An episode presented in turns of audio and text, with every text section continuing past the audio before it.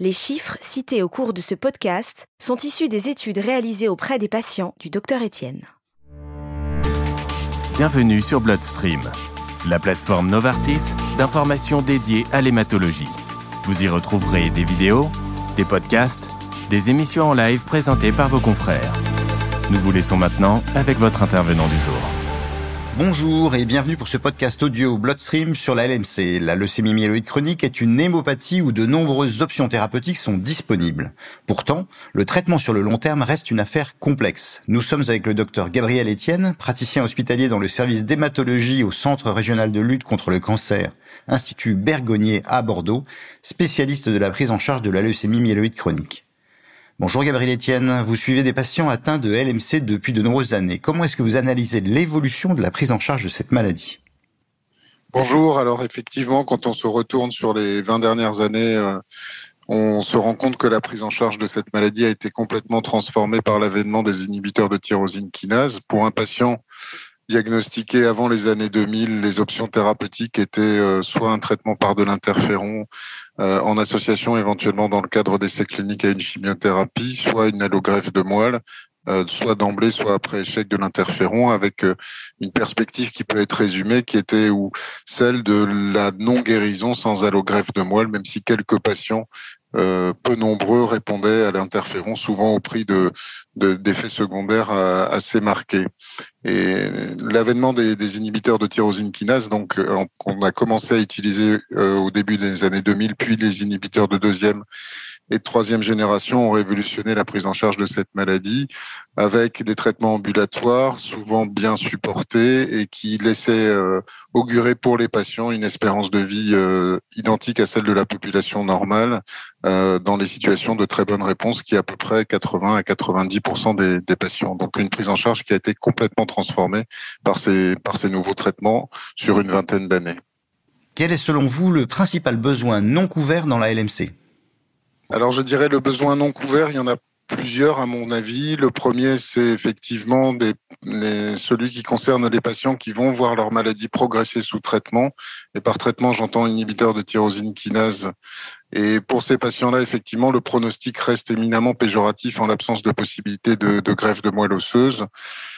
La deuxième, le deuxième besoin non couvert est à mon sens celui de, de, traitements qui ont des profils de tolérance euh, connus euh, au, jour d'aujourd'hui et qui euh, ne peuvent pas, compte tenu souvent de l'existence de comorbidité dans une population de patients qui a 60 ans en moyenne d'âge médian au diagnostic et qui, pour certains de ces traitements, sont à risque sur le plan d'effets secondaires potentiellement graves. Donc, on a encore un profil de toxicité qui fait qu'un certain nombre de patients sont peu candidats à recevoir le, euh, un traitement par inhibiteur de tyrosine kinase à risque. Je pense que c'est les deux principaux, euh, euh les deux principales euh, besoins, non, les deux principaux pardon besoins non couverts dans cette maladie. On a besoin effectivement de traitements au profil de tolérance euh, tout à fait acceptable, qui puissent être délivrés sans gros risque pour le patient et qui garantissent dans les situations d'inefficacité une, une efficacité sur la sur la maladie. Après échec d'une ou deux lignes de traitement, quelles sont pour vous les principales difficultés auxquelles sont exposés les malades? La principale difficulté, elle dépend finalement des causes d'échec euh, successifs aux deux premières lignes de traitement. On a grosso modo, euh, nous actuellement, à peu près 25% des patients qui sont en troisième ligne de traitement et je dirais trois fois sur quatre pour des intolérances successives aux précédentes, euh, aux précédents traitements. Et donc le choix d'un le choix pour ces patients-là d'une troisième ligne de traitement euh, est un choix, euh, est une, est une prise de risque dans la mesure où on s'oriente souvent sur des molécules euh, qu'on a préféré ne pas utiliser au cours des deux premières lignes de traitement et qu'on utilise de manière plus risquée en troisième ligne de traitement, qui plus est souvent des molécules dont on a moins l'habitude de, de, de, prescrire et de, et de manipuler. Et donc c'est une situation à risque chez les patients qui ont eu une intolérance successive à, à deux inhibiteurs de tyrosine kinase préalable. Pour les patients qui arrivent en troisième ligne de traitement avec, euh, je dirais, un profil plutôt de, résistance ou d'inefficacité précédente des,